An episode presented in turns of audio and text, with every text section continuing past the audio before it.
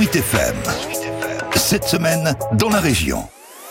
Cette semaine dans le Blaisois, la visite d'Agnès Pannier-Runacher, la ministre déléguée à l'Industrie, est venue jeudi dernier découvrir les installations du laboratoire CDM Lavoisier à la chaussée Saint-Victor. L'occasion pour elle de promouvoir le soutien de l'État aux industries de santé, en particulier celles mobilisées dans la lutte contre la Covid-19. Agnès Pannier-Runacher. Je veux remercier cette entreprise CDM Lavoisier parce qu'il s'est mobilisé pendant le premier confinement pour produire des produits pharmaceutiques absolument indispensables à l'hôpital et aujourd'hui, il est à nouveau au rendez-vous pour renforcer ses capacités de production et renforcer notre résilience. C'est une PME, c'est une PME qui euh, a su se hisser aux meilleurs standards de production de produits pharmaceutiques. Et pendant que certains secteurs se développent, d'autres souffrent et il aurait été dommage de ne pas profiter de la visite de la ministre chargée de l'industrie pour évoquer des situations d'entreprise qui inquiètent.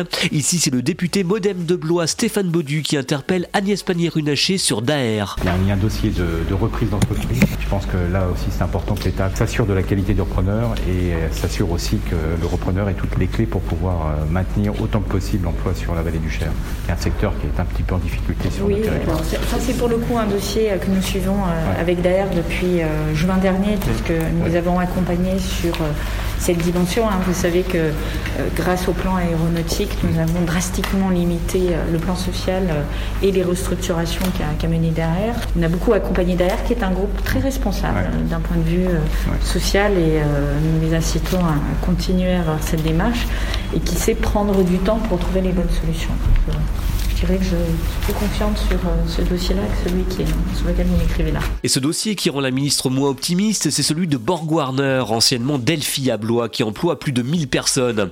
Le maire Marc Gricourt a remis à la ministre un courrier co-signé avec les présidents de région et de l'agglomération sur une vague de suppression d'emplois imminente.